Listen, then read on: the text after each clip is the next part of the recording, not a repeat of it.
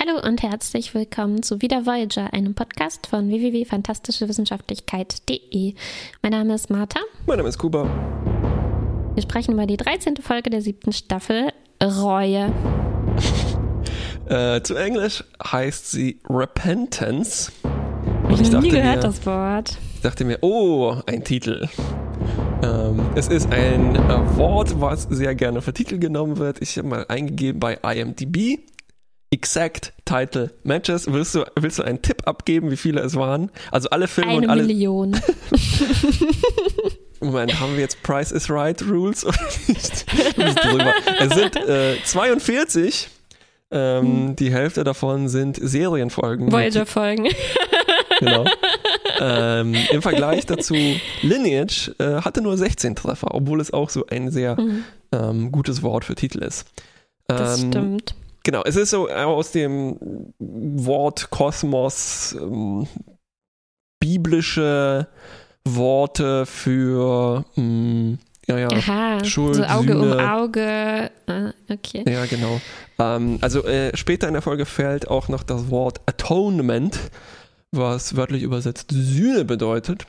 Und äh, ich habe mich in, gefragt, was, was ist denn jetzt hier eigentlich der Verlauf gewesen, ne? von Reue zu Sühne? Ähm, und habe dann nachgeschlagen, Definition von äh, Unterschied Reue Sühne, ne? und bin dann auf hier einen Eintrag bei ähm, German Language Stack Exchange. Äh, hier fragt jemand, gibt es einen Unterschied zwischen einer Sühne und einer Buße? Weil, äh, also so, ich war nicht mehr ganz so bibelfit, was jetzt der Unterschied ist. Mhm. Und äh, diese Antwort ist ja fantastisch. Uh, offiziell in Anführungszeichen kann ich leider keine Belege finden. Bla bla bla bla. Ähm, es muss sich nicht um eine an sich extrem drastische Aktion, also Sühne, keine extrem drastische Aktion in Klammern, irgendwie mit Blut oder so handeln und so weiter. Und dann Buße scheint mir kleinkarierter zu sein. kleinkarierter? Aber was ist mit Reue? Ja, ja, das schon ist hier keine Rede, keine Ahnung. Naja, also es ist, sagen wir mal, es ist eine Steigerung davon. Mhm. Äh, tja, okidoki. Naja, Voyager. ich dachte, Sühnen ist, also Reuen ist was, was man selber macht, so man bereut etwas, aber Sühnen ist dann ähm, sozusagen schon die, die, äh, das, was ja. man bezahlt, also die, ja. die, die, die Strafe, sozusagen inklusive dafür, was man. Genau. Irgendwie mit Blut oder so. Gemacht hat. Irgendwie mit Blut oder so oder auch kleinkariert da. ja, Jedenfalls, die Voyager beamt, beamt eine Gruppe an Bord, mhm. ähm, bestehend aus mehreren Aufsehern und mehreren Gefangenen. Sind alle mhm. männlich, oder? Ich muss hier gar nicht von ja. Aufseherinnen und Gef Überhaupt Gefangenen. Nicht. Es sei denn natürlich, die haben keine sichtbaren Unterschiede oder die. Sehr unwahrscheinlich. Aber ich glaube auch, wenn man Kosmos. alle Pronomen nachschaut, ähm, sind die alle hieß. Und es eskaliert quasi sofort. Also nachdem sie an Bord gebeamt werden, sagt einer der Aufseher, wo sind die restlichen Gefangenen hin? Und sie sind aus Versehen auf der Krankenstation gelandet und nehmen äh, Seven sofort als Geisel, einer davon. Genau. Zumindest. Aiko heißt er. Ja. Ähm, de, das ist der Böse, sagen wir es mal gleich so. Und der Doktor äh, kann einen coolen Trick abziehen, nämlich er lässt durch sich durchschießen von Tuvok.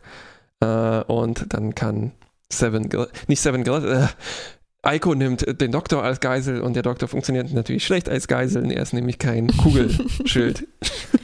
Stimmt.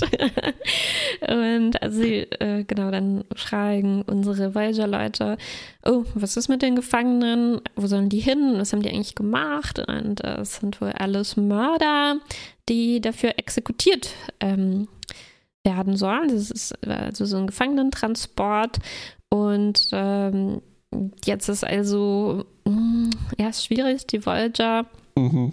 Muss denen irgendwie ähm, helfen, sie haben sie ja aufgegabelt, mhm. aber gleichzeitig tragen sie dann eben dazu bei, dass die Gefangenen dann zu ihrem Todesurteil äh, transportiert werden. Ja, es ist interessant, als das ausgesprochen wird, als das Wort fällt. Ja, wir sind also ja, transportieren Gefangene bis zum elektrischen Stuhl und dann kommt erstmal Stille.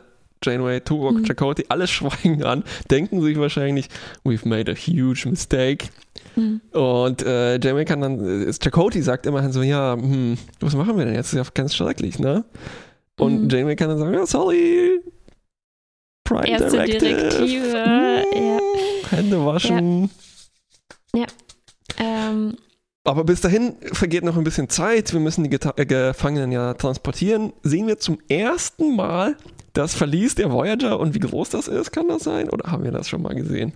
das Verlies, das ist die Cargo Bay.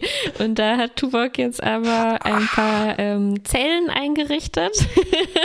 Deshalb haben die so Gitterfußböden. Jetzt äh, verstehe ich das. Ja. Wie in Prison Architect hat er ganz schnell zack, zack, zack, zack ähm, Dungeon Keeper. Als nette Version ja, vom Prison Architect. Nee, oh, ja, ich bin ein Was ist bisschen Prison- traumatisiert von dem Spiel. Was Das ist ist ein ganz Architect? großer Knüller unter den Indie-Games. Ähm, also es gibt ja nicht so wahnsinnig viele Spiele der Sorte, ich baue ein kleines Haus, Möbel und so, was ich gerne spiele. Und das taucht da immer wieder auf.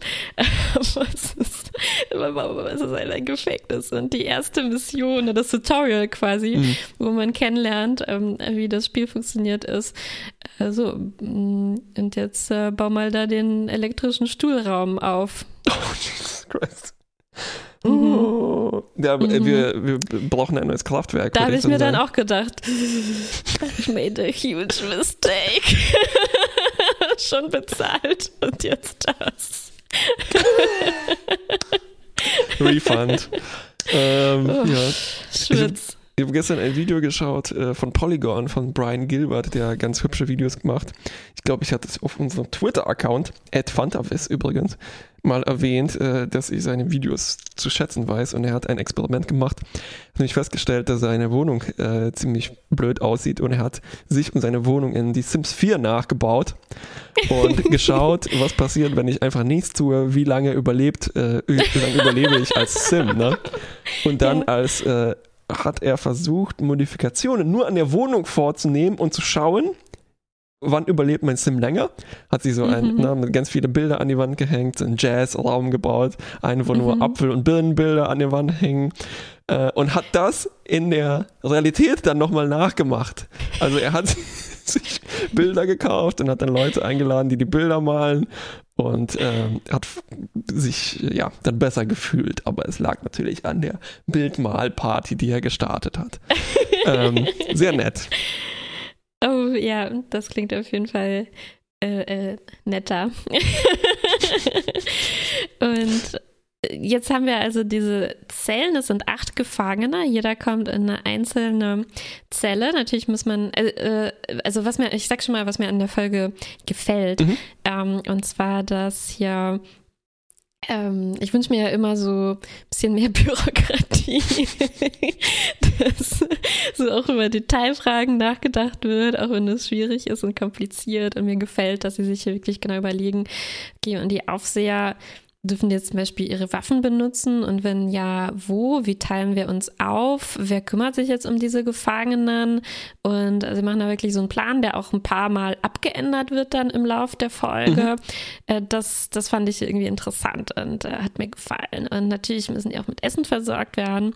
Das mal übernimmt ähm, Nilix, der gleich mal einen äh, talaxianischen Eintopf ähm, bringt. Zaubert. Und hier zeigt sich, ja, hier zeigen sich dann schon die Hauptkonflikte im Prinzip. Ne? Wir haben diesen ähm, Oberaufseher Jedik. Moment, ich gucke nochmal, weil die heißen alle so ähnlich. Ich muss nochmal prüfen, wer wer ist. Ja, Jedik. Und weißt du, wie der, der wurde in den Untertiteln geschrieben mit Y-E-D-I-Q. Mhm. Ich habe mich schon gefragt, was, was bedeutet das jetzt, dass da am Ende, dass er mit Q geschrieben ist? Was in aller Welt repräsentiert das? Naja, das ist einer von den seltenen Fällen, wo ein Q ohne U äh, folgt. Das heißt, im äh, Mhm. St- Sternflotten Scrabble wäre das ein Wort, was man auswendig lernen sollte. Aber Eigennamen sind nicht erlaubt. Oh, stimmt.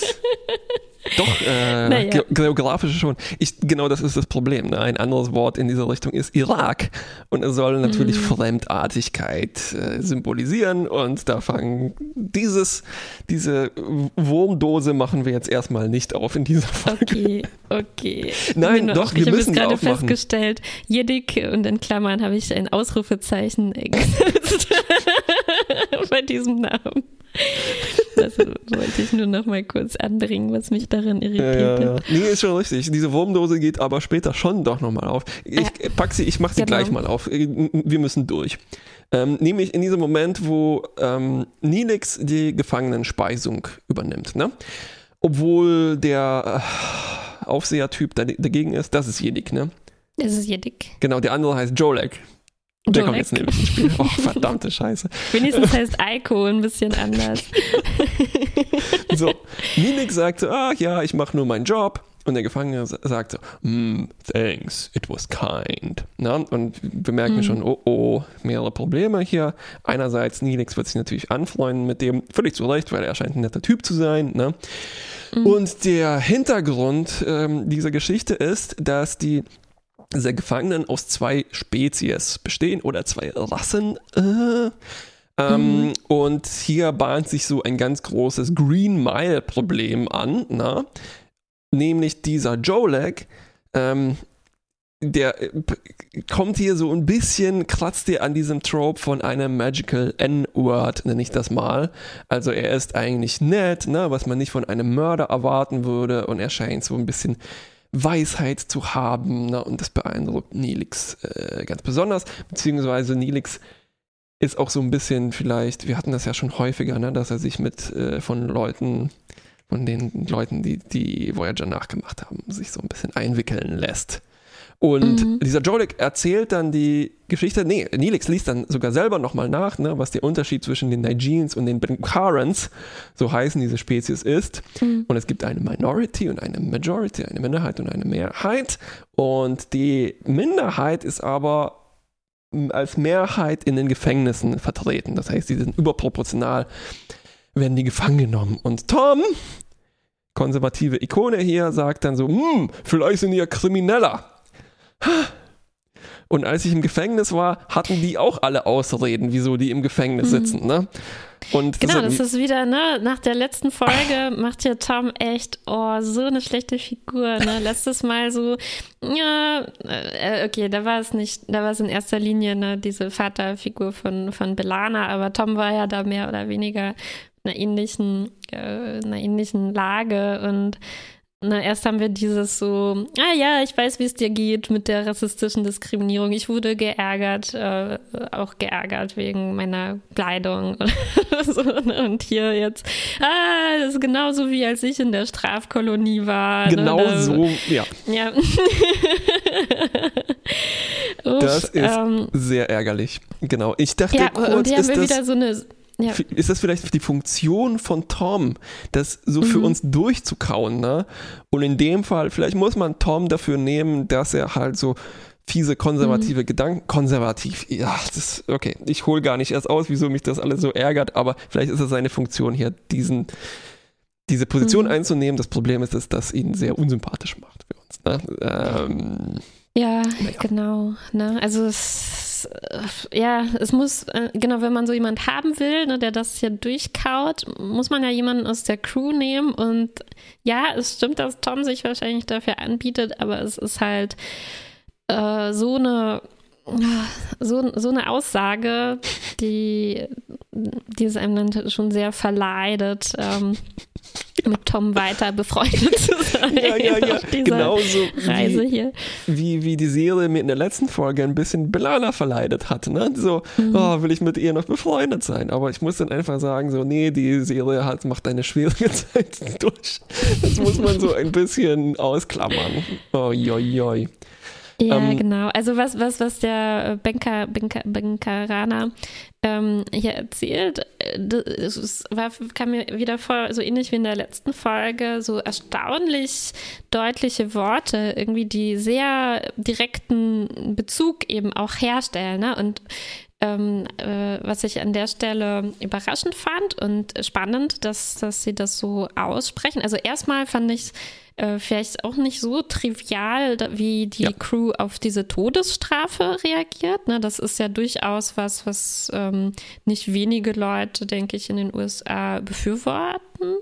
Ähm, oder nicht wenige Staaten ja. auch durchführen. Ja. Ne? Und ähm, da, da, das ist irgendwie schon eine, eine deutliche Position, die hier äh, eingenommen wird im Hinblick darauf und dann, dass hier wirklich so benannt wird, ähm, dass diese ja. Bevölkerungsgruppe überproportional im Gefängnis und überproportional auch bei den Exekutionen ähm, ja. vertreten ist. Das ist ja genau so wie ja. es in der Realität auch ist. Ähm, ne? Und das ist ja. aber, ne, mm, das ist irgendwie sehr mutig und man muss hier halt dann auch sehen, was man sich wieder auf den Teller auftischt, wenn man so eine ganz, genau. ganz klare, hundertprozentige Analogie herstellt, dann oft, dann muss man echt gut nachdenken, was man dann damit erzählen genau. möchte. Das Ding ist, dass anscheinend die Serie hier beschlossen hat, so, hm, denken wir lieber gar nicht mehr drüber nach, weil eigentlich mhm. geht es dann doch um was anderes. Na, Ninix, um was völlig anderes, ja. Es sind zwei völlig getrennte Geschichten quasi und na, ich will gar nicht so. Ja, selbst, in dieser, selbst in dieser kleinen Geschichte mit äh, Jolek, dem Benkalana, mhm äh, macht das hier so eine 360-Grad-Wendung. Mhm. Äh, also mhm. ne, Nilix spielt mit ihm so dieses Kadiscott äh, und lernt dann was über das äh, äh, juristische System von denen. Also so diese mhm. Diskriminierung mhm. und so weiter, das ist noch eine Sache, ja, ja, kann man nichts machen. Und dann aber lernt er, oh, das ist auch noch korrupt, nämlich reiche Leute zusätzlich mhm. können sich auch noch ja. freikaufen. Na, hm, woran erinnert uns das hier? Na, das, mhm. ist, das mhm. ist dann die nächste Parallele zur Realität, die sich das hier auftischt. Und Nilix Lösung wäre dann erstmal so, können wir nicht so ein GoFundMe aufmachen, das sagt er dann zu Janeway, ne, um diesen einen Typ hier frei zu bekommen. Mhm. Und dann überlegt er sich, ach nee, ich schreibe vielleicht mal einen Brief an die Regierung. vielleicht hilft das ah, ja. Äh, nee, nee, nee, nee. Ich glaube, es war äh, ähm Ah, ich, nee, das habe ich anders gesehen, muss ah, ich okay. sagen, diese Szene. Das ist eigentlich für mich eher so in den Teil gefallen, äh, äh, eher zu dem Teil gehört, der mir noch gut gefallen hat. Erstmal mhm. gefällt mir nicht gut, dass Nilix losgeht in die Bibliothek, quasi sich einen Bibliotheksausweis äh, machen lässt auf dieser Nigerian-Welt, ne? Und unter irgendeinem Vorwand, dass er Journalist ist oder Ambassador, ne? Dass er da recherchieren möchte. Boah, das, dass das alles offscreen passiert ist. Aber dass wir es wenigstens gesagt bekommen, ist irgendwie schon, schon sehr nett. Und ähm, er, er, er guckt sich das dann alles an. Und ich habe es so verstanden, ähm, wie du sagst, er möchte dann, er bietet dann an, ah, vielleicht kann die Voyager ja zusammenlegen oder irgendwas anbieten. Das mich ein bisschen erinnert an das ähm, Bail Project, ne, wo man quasi Geld spenden kann, um ja. wirklich für Leute die Kaution ähm, zu bezahlen, die sich das äh, äh, eben im Gegensatz zu anderen Leuten nicht so leicht alleine leisten können. Und, ähm, und äh, dann habe ich es so verstanden, ähm, dass äh, der ähm, äh, äh, Jolek erstmal sagt, ich möchte das nicht, weil ich, ähm, ich, ähm, äh, Moment, ja, warum eigentlich nicht? ja, also ich glaube, ich glaube, ja gerade so ein bisschen das. Ich dachte gerade in meinem Kopf war das alles so schlüssig. Und jetzt, ja, ja, was, was Ding ist, das ist gar nicht so schlüssig, glaube ich. Ich glaube, das. Ja. Ich glaube, das ist alles ziemlich wischiwaschi. Das Fiese nämlich an dieser Geschichte ist, dass er sich, er wird dann irgendwann tatsächlich auch böse, beziehungsweise böse, wie es Voyager darstellt. Also als es am Ende zu diesem Gefangenenausbruch ja, kommt, auf an Bord der Voyager, dann ähm, ist der bis dahin geläuterte Eiko, gleich kommen wir dazu, ähm, mhm. der ist dann auf unserer, auf der guten Seite, auf der Seite des, Anf mhm. des Gefängnisaufsehers, ja, ganz problematisch, ne? Mhm. Und Jolek, der Benkalaner, der will sich eigentlich nur freiballern, ne? Mhm. genau, aber du meintest gerade, wenn Nilix, dass Nilix dann anstatt ihn freizukaufen, lieber nur einen Brief schreibt, ja. aber das war doch so, dass, dass, ähm, dass Jolek ihn darum bittet, weil er möchte, aus dem Grund, den ich vergessen habe, nicht freigekauft werden, sondern er möchte, er bittet nur darum, dass er einen Brief an seinen Bruder schicken möchte. Und das war ja dann der Moment, in dem sich Nilix dann betrogen fühlt am Ende, weil der Bruder dann kommt, um ihn frei zu ah, äh, ballern. Richtig. Äh, äh, so, ich glaube, hier war das jetzt nicht so, also ich habe es nicht so verstanden, dass Nilix irgendwie aufgibt und ähm, diese Idee verwirft, ja. sondern dass das eben hier äh, so ein Teil von dieser Jolek-Geschichte ist, ja. dass er das ablehnt und lieber, also dann im Geheimen hier diesen ja, Plan eben schmiedet, stattdessen äh, äh, sich befreien zu lassen. Genau, ja dieser fiese, hinterhältige Jolek, der sich nicht mit seiner gerechten Strafe abfinden kann. Ja, während wir, na, ah, ah, das ist, ah, das, es ist, ist, ganz komisch, weil es wird dann wirklich, es ist hier die kleine Nebengeschichte, ne? Aber es wird halt so am Anfang so plausibel gemacht, ne? Wir sind ja quasi mit Nilix zusammen stecken ja, wir da drin genau, und ja. wir kriegen dann gesagt, äh, uch, äh, krass, ne, die, das ist ja hier auch mal wieder Diskriminierung am mhm. Werk, ne, und totale Ungleichbehandlung. Der Typ sagt ja auch, was auch sehr plausibel ähm, ist, dass er, dass es eigentlich gar keine Beweise gab. Er wurde nur verurteilt, weil er halt im Umkreis, also irgendwie am Tatort war ne, und der einzige Bankeraner und dann wurde er Richtig. dafür verurteilt, was, was, was, was Nilix sofort glaubt und was man als Zuschauer auch sofort glaubt, weil es halt so eine realistische Situation ist und dass man dann hingeht und, und, ah, und ich, ich habe das Gefühl, es ist halt es ist schon wieder das, ne? Man, man, möchte irgendwie, man möchte nicht einfach diesen wichtigen Punkt zu Ende erzählen. Nein, man braucht diesen noch Twist, Twist. Richtig. Und es muss dann anders sein, als man dachte. Und dann stellt sich raus, nein, diese, äh, diese diskriminierten, unterdrückten Menschen. Die sind einfach Nein, kriminell. tatsächlich, die sind einfach so, so wie Tom gesagt hat. Die sind einfach krimineller als die anderen. Das war alles eine Show. Nilix, oh, das hat mir das Herz gebrochen. Und Nilix sagt dann noch so, nein, ich hätte dir nicht glauben sollen. Also, ich werde niemandem mehr sowas glauben. Was eine ganz, ist, ganz, ja, ganz ja, schreckliche ja. Message ist. Ich konnte nicht fassen, Joix. dass das jetzt fast die dritte Folge in Folge genau das gleiche mhm. wieder und zwar so eins zu eins. Das, das, gibt's doch nicht. Was ist denn mit, mit, mit den Voyager-Autoren passiert in Staffel 7 jetzt äh, bei Folge ähm, neun oder so, wann das losgeht. Ja, und das ist auch so, es ist halt auch so unerträglich dadurch, dass es immer so gut losgeht. Ich bin jetzt schon vorsichtiger geworden, muss ich sagen. Am Anfang dieser Folge dachte ich, mh, ja, interessant mit diesen, na, also werden interessante mm, mm, Probleme mm. angesprochen, okay, aber äh, oh, oh, mal gucken, was die dann am Ende daraus machen. Und dann ist es halt wieder genau das. Ja, ja, okay. Warum, warum ja. bloß? Oh, ja, ja. Okay, die andere Geschichte. ja. Vielleicht besteht okay, die andere Geschichte ist Eiko. Genau, da hatte ich auch schon eigentlich die Befürchtung, oh wow, das ist hier aber aus, aus ganz grobem Holz geschnitzt, ne? Weil dieser Eiko, der mhm. äh, spielt so das Klischee des wirklich verrückten Mörders, ne? Der spielt das auch so wirklich, wie ja. man das eigentlich erwarten würde. So leicht texanisch hatte ich das Gefühl auch, so, der hat so einen richtigen Drawl mhm. in der Stimme.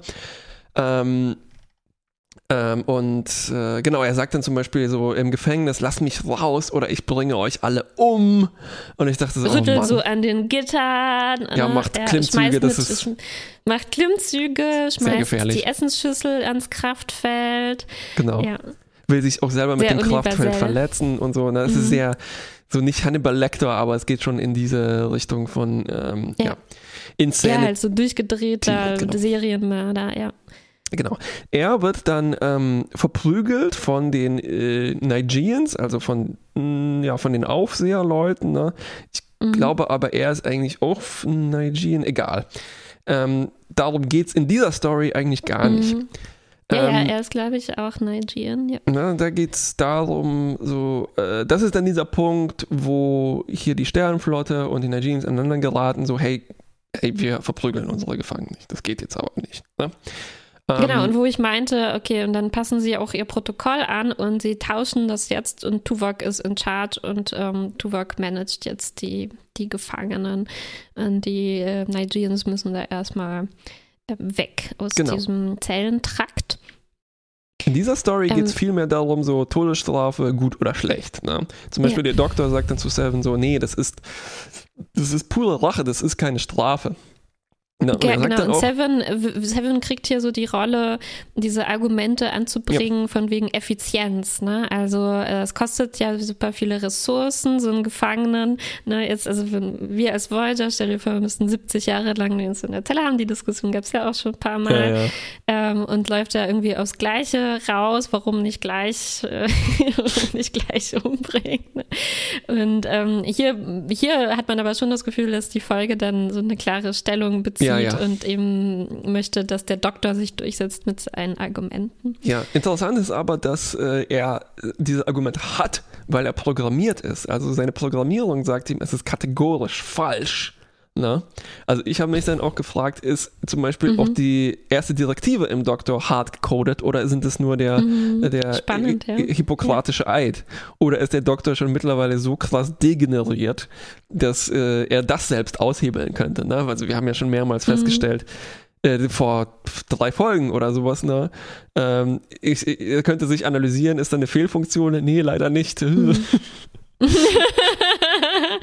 ja, ja, aber spannend, ne? Wo kommt das im Doktor eigentlich her? Also es ist so eine ähm, äh, axiomatische Moral, könnte man sagen, ne? Was, hm, was, hm. wo auch eine interessante Diskussion wäre über unsere Moral, ne? Weil die kann man Mhm. sich auch nicht unbedingt irgendwo herleiten, sondern man muss die einfach setzen. Ne? Und wenn jemand dagegen verstößt, dann brauchst du mit denen fast gar nicht reden, weil na, du kannst Das ist die Frage, ne? Also ich glaube, das ist schon eine interessante Frage. Man kann sich schon auch äh, da, da diskutieren, ob es nicht, ähm, ob es nicht wirklich ähm, äh, unumgänglich ist, ne? Ja. Also dass man einfach, dass es keine sinnvolle, kein konsistentes, sinnvolles Weltbild gibt, das in sich unethisch ist Ja, oder so. genau. ne? Aber das Ja, ist jetzt vielleicht ein bisschen zu weit weg. Ja, aber das, das wäre halt äh, ein super Ansatz mit Seven, die halt so Ja. aus der Mit Seven utilitaristischen... und dem Doktor genauso, ne? Vielleicht, ähm, vielleicht würde halt in ihm besonders deutlich werden, dass einfach die, das dann äh, also, ähm, nicht Ja. zusammenpasst, ne? Dass die, äh, dass irgendwie diese, wenn er, wenn er vielleicht aus so wirklich logischen Schaltungen besteht, Ja, ne? ja, im ja. Kern aus uns und Oders, dann passt, so- geht das einfach nicht zusammen und äh, wäre super zu sehen, wie er mit Seven dann, ich glaube, im Ansatz ist das so gedacht, ne? Dass er genau. wirklich mit Logik hier Seven ähm, überzeugt, aber Ja. natürlich ist jetzt ein bisschen wenig Zeit, um das Genau. Und dann so würde noch durchzugehen, wie wir uns das vorstellen, Dann als würde noch Tuvok 45-minütiges dazukommen. Duell, Logikduell. Genau. Und dann noch. kommt noch und der ist eher so menschlich drauf. Janeway muss Ja. dann so pragmatisch handeln und ist aber auch so ein bisschen pro Folter. Ne? Äh, dann kommt Tom, der ist sehr konservativ, wie wir schon gelernt haben. Und die Ja. Folge besteht aus 40 Minuten Meeting und dann am Ende eine Entscheidung. So, oh, ah, wir sind jetzt schon zwei Wochen weitergeflogen. Ha, okay, sorry.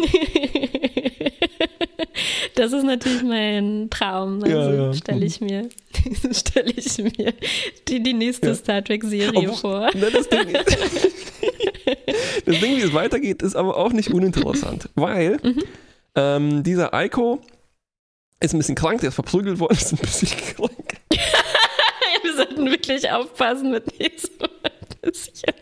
Er wurde. Ich habe das, Ähm, ich hab das einfach gesagt, weil ich in meinen Notizen hier nicht beim Mitlesen nicht nachgekommen bin und ich das einfach auffüllen musste. Und Also dann steht hier so, er ist krass verprügelt worden. ja, sie wurde gewalttätig von, ähm, von Jedik und, und den anderen Aufsehern äh, wirklich verprügelt. Ne? Genau, Also er ja. hat auch schwere Verletzungen erlitten, die man auch ziemlich krass äh, gezeigt bekommt. Der Doktor ähm, hat Schwierigkeiten, ihn tatsächlich überhaupt wieder äh, äh, zu, zu heilen. Ne? Und er hat dann so eine Idee, ähm, dass er äh, mal wieder eine innovative Behandlungsmethode. Er möchte, ähm, er bittet Seven um eine Spende ihrer Nanosonden, weil er irgendwie modelliert hat, dass die helfen könnten, die ne, er hat tatsächlich Gehirnschäden quasi erlitten, ne? die mhm. neurologischen Schäden ähm, wieder zu beheben. Und Seven erklärt sich dann auch ähm, bereit. Und da, jetzt, jetzt kommt's, also durch diese Behandlung anscheinend, ähm, da regenerieren sich jetzt Zellen so im Gehirn äh, oder sowas. Und äh, es stellt sich jetzt heraus, dass, äh, also der Doktor stellt als Diagnose sozusagen, dass Aiko zuvor eine äh, eine Störung hatte, sozusagen. Also er hat, ihm hat was gefehlt, so eine Verbindung im Gehirn, die die Voraussetzung dafür ist, dass man seine Aktion unter Kontrolle hat und dass man sowas wie Reue und ein Urteilsvermögen über seine eigenen Handlungen ähm, hat. Und jetzt hat sich das quasi als Nebeneffekt ähm, auch äh, äh, hergestellt oder wiederhergestellt äh, oder erstmalig hergestellt irgendwie im mhm. Gehirn. Und ähm, Eiko ist ein neuer Mensch äh, quasi dadurch ja. geworden. Ne? Er, er krümmt nicht, sich jetzt. Nicht ja. nur quasi, sondern sie sagen, er ist ein anderer Mensch ein, geworden, ne? der eigentlich diese Strafe nicht Nigerian. mehr verdient hat. Ne? Und ja, er, er krümmt sich. Das, ich fand diese Situation ziemlich lustig. Das klingt jetzt auch schlimm.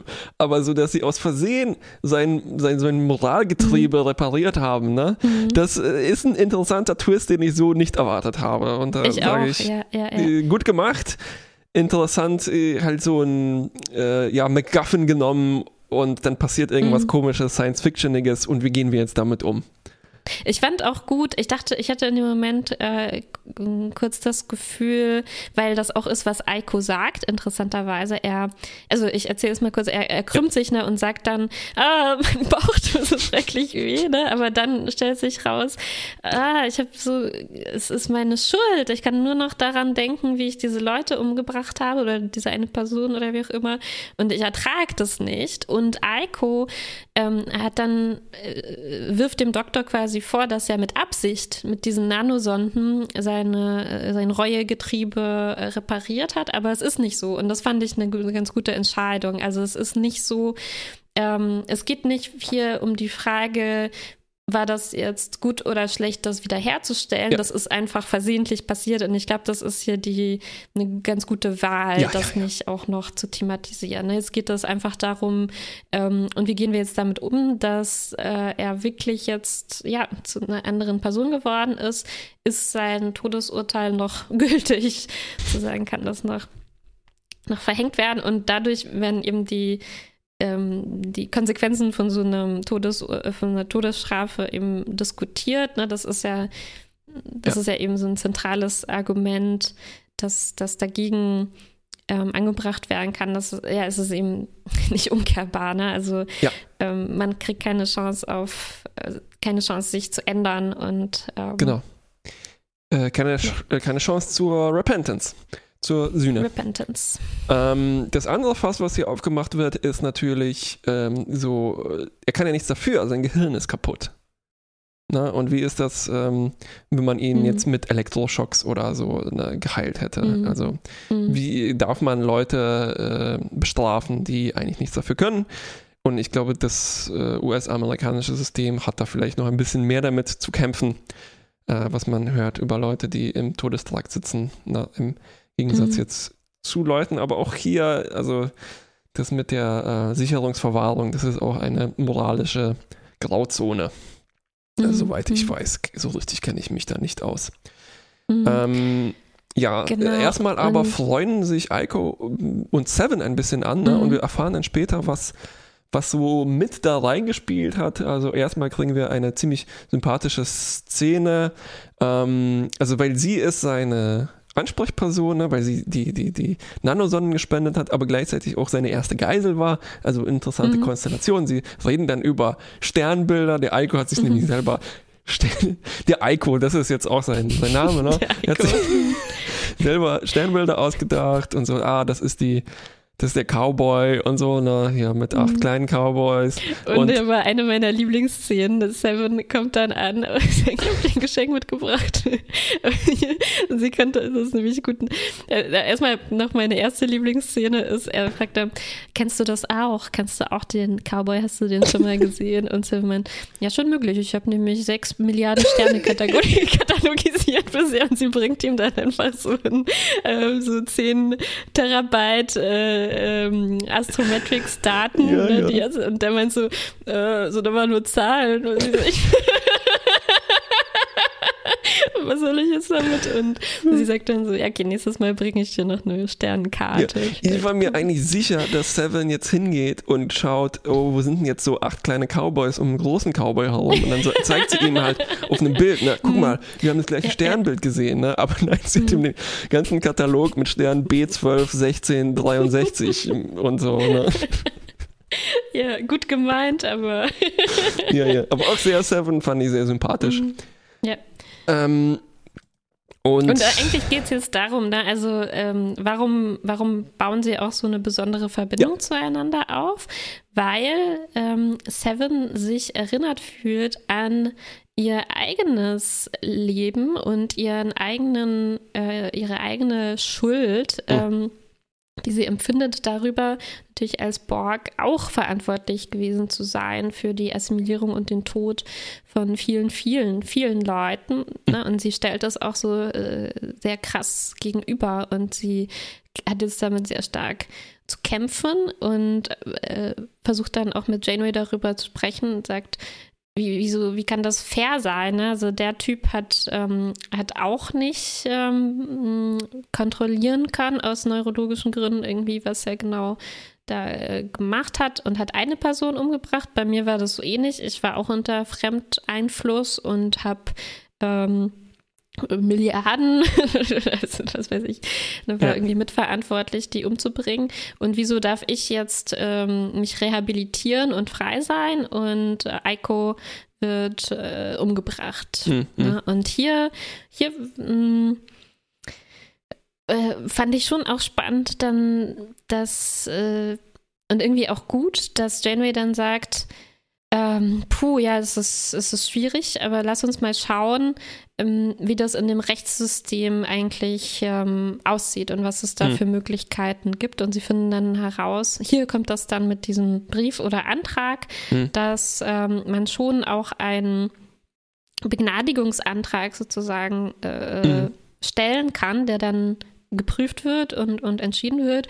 Und eine Information, die wir vorher noch von äh, Jolek bekommen haben, war, das funktioniert bei, bei denen so, dass die, ähm, die Opfer des Verbrechens oder deren Angehörigen im Fall von Mord diejenigen sind, die über die Strafe entscheiden. Und deswegen muss der Antrag quasi an die Familie des Ermordeten gestellt werden und er wird sofort quasi abge schmettert, hm. nachdem Tuvok den, den verfasst hat. Ich fand es eine gute Idee, Tuvok den schreiben zu hm, lassen. Mhm. Definitiv. aber. Tuvok ähm, schreibt das aber einfach so runter. Der wälzt sich da nicht einen Tag auf der Couch wie ich.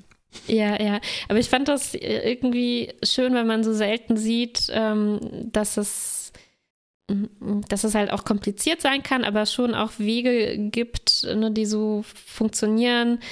Mhm wie man sich es auch vielleicht in echt ein bisschen vorstellen mm. könnte, weil sonst ist es halt oft so, ne, wir sehen diesen einen Präsidenten des ja. ganzen Planeten, an den muss man sich mit allem wenden und hier kriegt man zumindest so einen Ansatz von einem Gefühl, wow, es gibt so ein echtes Justizsystem, es gibt da irgendwelche Sachbearbeiter, ne, die das dann erstmal kriegen, mm. die das weiterleiten und das hat mir irgendwie so ein ganz angenehmes Gefühl gegeben, dass da eine Welt irgendwie tatsächlich sich überlegt ja. wurde und ja. äh, von der wir ein bisschen was mitbekommen. Ja, ja. Ja, aber die, das ja, nur die Premiere Direktive macht hier halt wieder jetzt mal nicht den besten Eindruck. Also, ich hatte auch so die, diese ganzen Argumentationen, es ist halt so, also einerseits hatte ich das Gefühl, dass Janeway sich so ein bisschen auch versucht rauszuwinden, so, ähm, so Seven, du bist ja auch befangen, na, du projizierst hier und das andere ist, denken so, ja, können wir nichts machen, ist halt so ein System. Und ich glaube, es ist so, auch die Serie kann sich so ein bisschen hier rauswinden, weil Aiko selber feststellt, nee, ich habe den Mhm. Tod verdient. Einerseits, Mhm. weil ich es nicht mehr aushalte, mit, den, mit der Erinnerung zu leben. Äh, andererseits auch so aus seiner neu gefundenen äh, Moralempfinden. Ne? Mhm. Äh, also er wird fast schon zu einer ja, Jesus-Figur hier aufgebaut. Ne? Er ist dann auch im Gefängnis und er gibt den anderen Gefangenen sein Essen ab und er wird Mhm. auch so st- stoisch und äh, leise und bedacht und hält die andere Backe hin.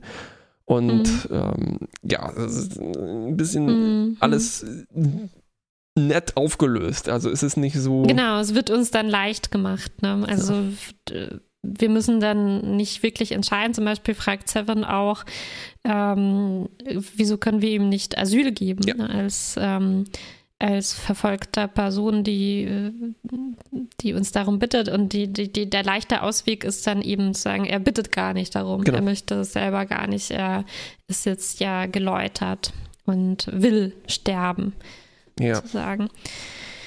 Ähm, ja. aber Genau. plötzlich ein Schiff greift an. Ja, plötzlich greifen eben diese Bankarons an, ne? Und dann geht's drunter und drüber. hinterlistigen Bankarons. Ähm, dann geht es wirklich drunter und drüber. Alle sind nochmal, brechen aus aus ihren Gefängnissen. Äh, Eiko, der ist total verunsichert, bleibt sitzen. Na, er ist jetzt gut. Das, man macht sowas einfach nicht, Gefangenenausbruch. Das ist ja gegen das Gesetz sozusagen. Ne? Ähm, die Bankaraner wollen einen Shuttle erpressen, sich bis zum Shuttle durchballern. Ähm, es gibt dann ein Stand-off mit dem Aufseher. Ne? Alle zielen Mhm. äh, sich gegenseitig. Oh Gott, ich kann nicht mehr reden. Also Phaser gegen Phaser. Und äh, Aiko kann ihn dann aber austricksen, er gehört mir und so weiter, aber es war nur ein Trick. Und er übergibt dann den Phaser an den Aufseher, das heißt, die Ordnung in Anführungszeichen ist wieder hergestellt. Die Bankaraner können wieder den, ihrem rechtmäßigen Tod zugeführt werden. Ich dachte Ähm, in dem Moment, dass sogar Jedik die sofort erschossen hätte. Ähm, aber wir kriegen dann doch noch eine Szene mit äh, Jolek hinterher. Aber Ich war schon Genau. echt geschockt in dem Moment, dass Aiko halt nicht nur sich selbst ausliefert, sondern wirklich den Phaser dem Aufseher in die Hand gibt Ja. und der fängt, äh, der schießt auch sofort, er nutzt sofort die, die Gelegenheit, aber anscheinend waren das entweder andere Leute als Jolek oder es war doch nur Betäubung oder so, um ja, die dann ja, ja, genau. zum elektrischen Stuhl zu transportieren. Hm. Epilog. Seven kann nicht mehr schlafen bzw. regenerieren. Und äh, sie stellen fest, ja, ja, es war schon nicht fair. Und äh, Janeway bietet aber Seven immerhin für ihre Schuld ein bisschen Sühne Mhm. an. Die anderen haben Mhm. leider keine Chance bekommen. Nee, du bist ein Survivor, du hast 20 Jahre äh, als Borg gelebt, das war Strafe genug, um dich sozusagen Mhm. davon zu entschuldigen für das, was du damals getan hast. Ne? Ähm, interessant ist, dass man nicht Mhm. sagen könnte, so, ja, ja, äh, du hattest halt auch, die Borg haben dein Moralgetriebe deaktiviert, du warst eine andere Person, hallo. Mhm. Ne, sondern, Ja, äh, aber ich glaube, der Punkt ist halt, sie, äh, ich glaube, das, das sehen die schon auch so. Äh, Und das, das, darum geht es auch in dem Gespräch. Sie findet es halt nur weiterhin unfair, weil ja dann ähm, immer noch die, die, dieser Antrag eben äh, dann abgelehnt wurde. Ne? Also es gibt ke- kein Happy End äh, für Aiko. Es gibt kein Happy End. Es gibt den Tod für Aiko. und, und Seven äh, spricht halt nochmal aus, dass sie das halt auch unfair findet. Ne? Also Ja. sie waren eigentlich genau in derselben Situation aus ihrer Sicht und ähm, warum, warum gibt es Sühne für Aiko und für Seven nicht? Und das versucht Janeway dann eben so äh, ihr zu sagen, sie, sie hatte, sie hat das eben schon abge also sie, sie hat einfach schon sowas Schreckliches erlebt. Ähm, das ist schon ver vergleichbar, Ja. Schuld und Sühne. Mhm. Äh, ja, ich habe eigentlich auch nicht mehr wirklich viel zu dieser Folge zu sagen. Äh, ich finde es erstaunlich, dass dann tatsächlich nach so einem Titel auch so eine Bibelstory äh, entstanden ist. Also das Ja, hat für mich schon sehr ja. Züge von einem Gleichnis oder halt von so einer Hiobs-Geschichte. Ne? Also die im Alten Mhm. Testament sind, glaube ich, noch viel weniger jetzt so äh, als, äh, wie sagt man denn, als Morality Play lesbar, ne? sondern es sind einfach dann Mhm. so, ja, die schrecklichsten Dinge passieren, weil Gott. Mm, Ja, ja. Ja, interessant, ja. Ich finde, ja, haben wir jetzt ja auch schon zur Genüge Ja. ähm, uns darüber ausgelassen, aber ich finde es halt schon auch äh, ein Pro Problem der Folge, dass sie diese beiden Handlungsstränge so nebeneinander stellt und so ähm, gewichtet, ne? Weil äh, ja, äh, Eikos Geschichte ist hier interessant und ich will nicht behaupten, dass die irgendwie einfach ähm, ist und das hat mir auch ganz gut gefallen, wie darüber gesprochen wird und so weiter, aber ich finde so mm, das macht irgendwie diesen, diese B-Story, Hm. entwertet die irgendwie noch mehr, ne? Mhm. So einfach dieses, ähm, dieses Rassismusproblem da, Mhm. das ist irgendwie nicht der Rede wert. Wir reden jetzt lieber über diese, ähm, diese mm, biblische Sache Ja. und Nanosonden und halt diese Science-Fictionigere Teil davon. Und das ist, ähm, das ist ungünstig und ich, ja, es ist wieder dieses ähnliche Gefühl, dass, dass, dass, dass, dass irgendwie die Autoren anscheinend so ähm, starre Erzählprinzipien Mhm. irgendwie überordnen über das, was sie eigentlich da erzählen. Mhm. ne, also es muss irgendwie so ablaufen, brauchen A und B Story, soll noch irgendwie unterschiedlich sein und wir brauchen den Twist am Ende. Es darf nicht einfach so sein, dass wir einen interessanten Punkt ansprechen und den einfach mal so stehen lassen, ne? als einfach ein einfaches Statement, so es ist ein Problem, wenn ähm, ja, das alles eigentlich, was Jolik da wortwörtlich gesagt hat, ne? man könnte, hätte ja auch dann sagen können, na, Nilix hat dann rausgefunden, es stimmt. Oh nein, wir können das jetzt nicht lösen, aber wir nehmen das jetzt mal so zur Kenntnis, ne? dass ich dann rausstellen muss, es war alles gelogen oder es war nur so ein Trick. Das ist unangenehm. Ja, ja. Schade. Ja, aber ich habe mir so beim, ähm, beim Gucken, also jetzt vor allem ähm, bei der Ico-Story, äh, ich finde schon eine Stärke von Voyager kommt ja schon auch äh, ähm, raus, dass ähm, nicht so oft, aber manchmal wir diese mh, so Entscheidungen zu treffen haben, ne, wo, es, wo es dann irgendwie leicht ist zu sagen, ähm, ja, Janeway windet sich, da, Mhm. Janeway macht was falsch oder ähm, Janeway macht es sich zu leicht oder sowas, aber ich weiß nicht, was man da hätte machen sollen. Ja. Ne? Ich, ich mag das, wenn wir solche Geschichten haben, die, die nicht leicht, ähm, leicht aufzulösen sind und irgendwie ich ja. mich ähm, Ich hätte noch eine Frage, eine hypothetische Frage. Was wäre, wenn man sich jetzt zum Beispiel am Anfang von, sagen wir, Next Generation oder auch Deep Space Nine irgendwann gesagt hätte, so, "Mm, das mit der Premierendirektive. Lass uns die doch einmal aufschreiben. Äh, eine halbe DIN A4-Seite und so weiter, ein paar Regeln aufstellen, was tatsächlich drin steht. Wir müssen das nicht mal veröffentlichen, aber wir haben so ein Konstrukt im Hintergrund, an das sich unsere Leute halten oder gegen Mhm. das sie verstoßen. Anstatt Ja. dass das halt so ein schwammiges Gebilde ist, was man sich so zurechtbiegt, äh, wie man das gerade für die Folge brauchen könnte, wo man halt Ja. den moralischen Konflikt ansiedeln gerne ja, würde. Ne? Ja, ja, absolut. Und ich möchte an der Stelle nochmal empfehlen, äh, es passt, ähm, passt gerade wieder perfekt. Ich habe das Gefühl, äh, der äh, Podcast Trekkipedia macht immer Folgen, die genau zu dem passen, was wir in wieder heute oder derzeit Discovery besprechen. Ich muss nämlich gerade äh, um Föderation und Sternenflotte und auch unter anderem die oberste Direktive.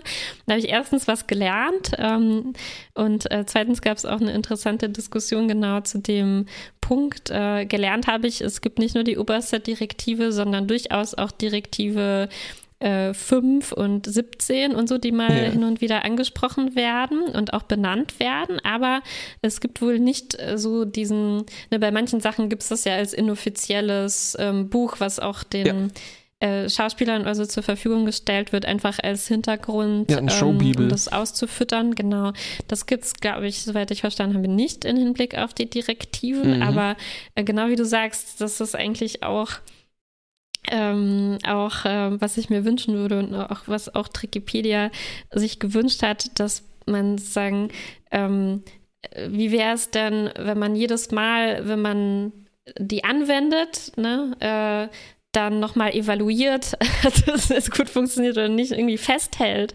Was, was sind die Probleme? Was müsste man noch genauer ähm, klären oder auch uns irgendwie genauer mitteilen? Sind das jetzt, ähm, äh, sind das jetzt so Gesetze, die jeder auch irgendwie auswendig kann, ne? Oder ist das was, wo man, was sehr kompliziertes, Was man nachschlagen muss. was man nachschlagen muss, so ein tausendseitiges Dokument oder so mit lauter Präzedenzfällen oder wie Mhm. sollen wir uns das vorstellen? Ne? Und natürlich, das kommt mir sehr entgegen in meinen äh, Vorstellungen, wie meine ideale Star Trek-Serie Mhm. wäre.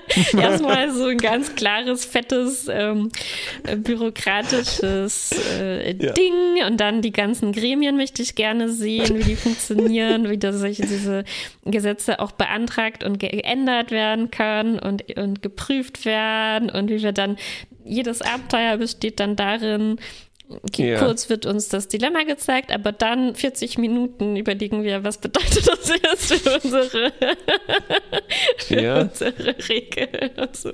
Ich, ich würde es gerne sehen. Ja, meine, meine Traumserie ist gar nicht so. Ich hätte nur gerne einfach im Hintergrund okay. eine Konsistenz, Ja. die ich irgendwie fühlen kann. Weil Mhm. sonst ist das einfach Mhm. nur äh, Mal so, sehr, mal so. mal so, mal so, Ja. sehr frustrierend. Ja. Und dann, weil der, der Effekt davon ist, dass einfach alle bis jetzt auf Picard vielleicht zu Grauzonen werden. Und das ist ja irgendwie auch Mhm. okay, dass es Grauzonen gibt. Das so Ja, ist aber. Grauzonen sind halt interessanter, wenn man genau weiß, zwischen was und was sie Richtig, eigentlich genau. liegen. Welche ne? Weil so Grautöne? ist es halt, genau, weil so Warm, ist es grau, immer, kalt, grau. ist es so, wie es uns gezeigt wird, hat man ja das Gefühl, eigentlich kann man die oberste Direktive fast nie anwenden, ne? weil sie ist so starr oder so oder Ja. so schwierig zu interpretieren Ja, auch, dass die, man, die man einfach, DSGVO.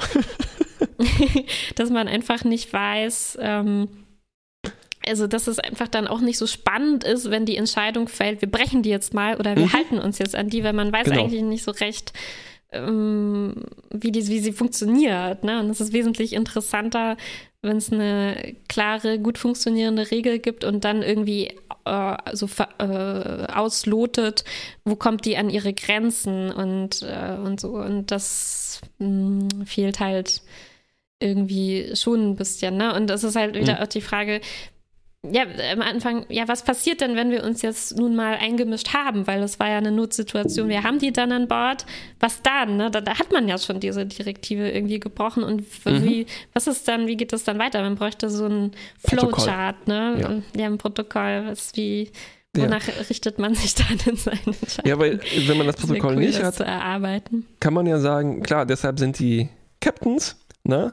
Die haben das Mhm. gelernt, äh, mit diesen immer neuen Situationen umzugehen, weil man könnte sagen, so, oh, es gibt so viel Raum im Weltall, dass man da Mhm. immer neue Situationen findet. Da lohnt sich gar nicht, dieses Flowchart zu machen. Mhm. Das Ding ist nur, dass wir das dann eben auch nicht sehen, ne? sondern es ist immer so, Mhm. ah ja, erste Direktive. Oder manchmal wird es auch gar nicht Mhm, erwähnt ja. und dann ist es, ja, Ja, dann ja, ist es eh nach Gefühl.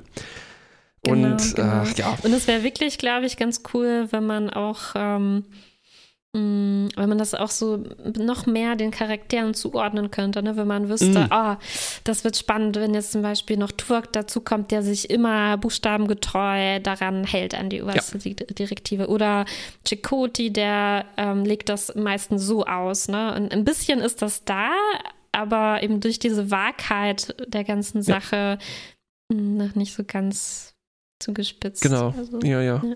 Ja, so, Mhm. so, so, ähm, äh, also das Wort ist gerade gefallen bei der Besetzung von, äh, wie heißt sie, Amy Cohn Barrett? ähm, ein Literalist, also jemand, der das Gesetz mhm. so nach den Buchstaben befolgt, aber eigentlich äh, eine sehr konservative rechte Lesart äh, da, davon macht. Ne? Also was bedeutet mhm. denn überhaupt Literalist zu sein? Ich mhm. habe das Gefühl, dass wir diese Fälle auch schon irgendwie so hatten. Nur dass, wenn die halt alle keine Substanz haben, dann ist es so. Mhm. Ach ja, vielleicht okay. hatte ich auch hier zu viel von der Fernsehserie. Es ist nur, hier in dem Fall ist es tatsächlich einfach ein bisschen nervig, weil das mhm. so einer von den sehr laxen Fällen ist. So, so kam mir das, das stimmt, jedenfalls vor. Ja, ja. ja ähm, ich habe noch zwei, zwei Sachen, die mir eingefallen sind bei der Folge. Also ein, ein Pitch habe ich, was ich mir, es war jetzt übertrieben, ne, wie ich mir die Serie wünschen würde. Also ich will mhm. schon auch die Abenteuer sehen, aber ich glaube, was irgendwie cool wäre, mh, hm, vielleicht weiß ich da auch zu wenig, äh, äh, ob es da nicht schon was gibt in die Richtung, aber ich glaube, ähm, ähm, ich würde mir wünschen, es gäbe sowas wie ein ähm, Star Trek Voyager, das RPG in mm. dem Stile. Äh, ich spiele gerade so eins, wo man es eigentlich nur quasi aus Text besteht ne, und aus lauter äh, Entscheidungen, die man treffen muss, äh, wo man ungefähr einschätzen kann, welche Optionen es gibt, aber nicht zu 100 Prozent weiß, was es dann für Konsequenzen hat und wo man sich dann ähm, tatsächlich dann auch ähm, später nochmal äh, noch damit dem stellen muss, was das eigentlich verursacht hat, was man für Konsequenzen angerichtet hat. Und stell dir vor, ne, man würde dann auf dem einen Planeten dies entscheiden und so eine Koalition mit den Borg schmieden und so und dann ein paar Wochen später kommen dann die Überlebenden an und stellen dich dafür zur Rede, ne, was, ja. was das verursacht hat. Das stelle ich mir irgendwie, also bei diesen Art von Folgen habe ich das Gefühl, ja, es ist, das ist, glaube ich, was Voyager durchaus hat, eine Qualität. Hatten wir ja auch schon ein bisschen ähm, mit den Borg, ne? Genau, genau, genau, genau. Also diese, wirklich diese Entscheidung. Und ich, ich denke auch immer wieder daran, an diese Diskussionen über Janeway, ne, ob sie zu, ob sie mhm. falsche Entscheidungen trifft oder krasse Entscheidungen. Und mh, mm, ich weiß nicht, ob ich das wirklich so als, als Problem als, als, mhm. als Problem einer Serie bezeichnen würde, wenn wir einen Captain haben, der falsche Entscheidungen ja. trifft. Irgendwie ja, ja. ist das halt auch interessant, dann, dann darüber zu sprechen. Darüber ne? zu, zu sprechen, ja.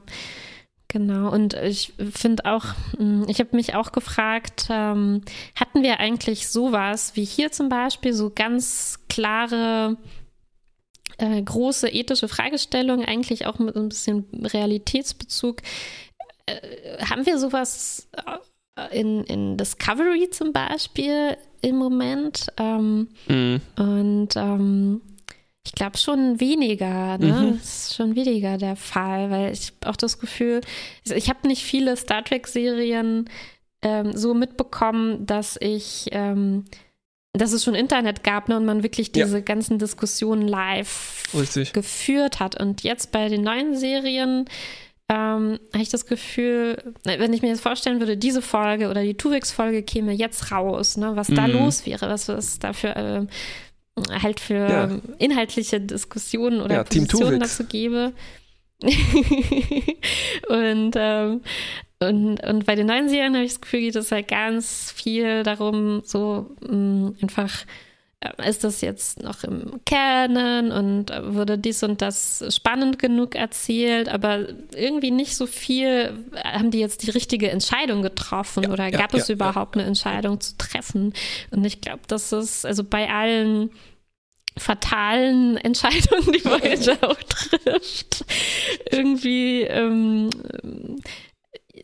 ja, auf eine Art bringt es mir schon was, ne, über diese Sachen auch jetzt nochmal zu sprechen. Ja, ja. Dadurch, dass sie aufgeworfen werden. Ja. Und äh, Stimmt, ja, wir könnten diese Diskussion nicht über Discovery führen. Nicht in der Art, ne? Und ich will nicht, es ist dann schwer zu sagen, das ist ein, eine gute Eigenschaft von Voyager. Ne? Also ja, ich wünschte schon, es gäbe jetzt nicht diese Art von Erzählung, wie wir sie hier über diese Ben Karens ja, ja. haben, aber äh, ne, dass, dass Fragen, äh, wichtige Fragen irgendwie angesprochen werden, das ist zumindest vorhanden. Ja, das mhm. ist auch, also Eben, es ist schon auch eine Qualität, diese Sachen aufzumachen. Äh, oder man macht halt so mehr so ein Action-Ding draus, ne? Hm. Äh, und ich will es jetzt gar nicht so in die, äh, bloß nicht in die Ecke drängen, so das ist hier Star Trek und Discovery ist Mhm. nicht Star Trek, sondern es sind halt Hm. sind beide Star Trek und das eine ist halt mehr für dich und das andere ist weniger für dich. Hm. Ähm, und äh, ja, ich habe Ja, ich glaub, jetzt, wo wir uns so ich habe diese beiden- Situation mal geträumt, glaube ich. Endlich wird es wahr. Und ich hab, da, jetzt, da wir uns dem Ende von Voyager nähern ne, und dem Ende der aktuellen Staffel von Discovery, äh, und da wir das eben so jetzt ineinander verschachtelt besprechen, die Besprechungen sind auch sehr unterschiedlich. Ne? Mhm. Also es, es gibt auch viel Interessantes für mich in Discovery, aber auf eine ganz andere Art. Und ich habe das Gefühl, an Discovery äh, mh, interessiert mich wirklich dann mehr auch sowas wie die Erzählweise Mhm. oder das, der Cast, ne, was mich hier in Voyager nicht so nee. Nicht Nee. so bewegt. Ja, Weil man und halt so, so, so schon zu kämpfen hat mit den inhaltlichen Sachen. ich frage mich aber, Kommt das gar ähm, nicht Sprache. ob das auch nicht eine, ein Unterschied ist, dass wir halt hier schon in Folge 156 sind Mhm. oder so, Ja, ja, ja. wo wir einfach, ja, den. Casting kennen wir jetzt schon mit allen Den- Macken und Besonderheiten und bei Discovery sind wir bei Folge 30 oder so. Mhm. Und da Bisschen die mehr. Ja, relativ 30, ja. wenig Mhm. auch Zeit, also vor allem die Nebencharaktere bekommen haben, äh, kann man da auch noch mehr drüber reden. Ne? Mhm, mhm, mhm. Und ja, es- auf jeden Fall, das stimmt. Und es, also natürlich hat sich dann auch so die äh, Machart von Serien verändert, ne? wo man wo auch gefühlt mehr Persönlichkeit rauskommt aus den Leuten. Ich weiß es nicht, aber das ist Mhm, jetzt, das mhm. führt jetzt zu weit, das müsste ich nochmal drüber nachdenken. Ähm, Mhm, okay. Das stimmt. Ja, vielleicht müssten wir eher Voyager Folge 30 dann ver vergleichen. Ja, und sagen, wow, Garrett Wong, wow. Ähm, plötzlich Note. Mm, oh, ich Ja, schon ganz vergessen, worüber wir hier geredet haben. Ja. schwierige Sache. Ich glaube, hier kann man, hier muss man irgendwie wieder so auftrennen. Ne? Ich, kann- ich, ich kann das irgendwie nicht als Ganzes Ja, ja. bewerten. Es Sind diesmal, glaube ich, ähm, wieder gute Fragen aufgeworfen. Mhm. von denen zumindest hier im Gegensatz zur letzten Folge einige interessant beantwortet werden. Bei einigen geht es wieder nach hinten los. Äh, Mittel, ich gucke nochmal. Kommt da Mittel. Mittel raus? Minus, weiß ich nicht. Na, ganz schwierig. Schlecht plus, schlecht bis mittel.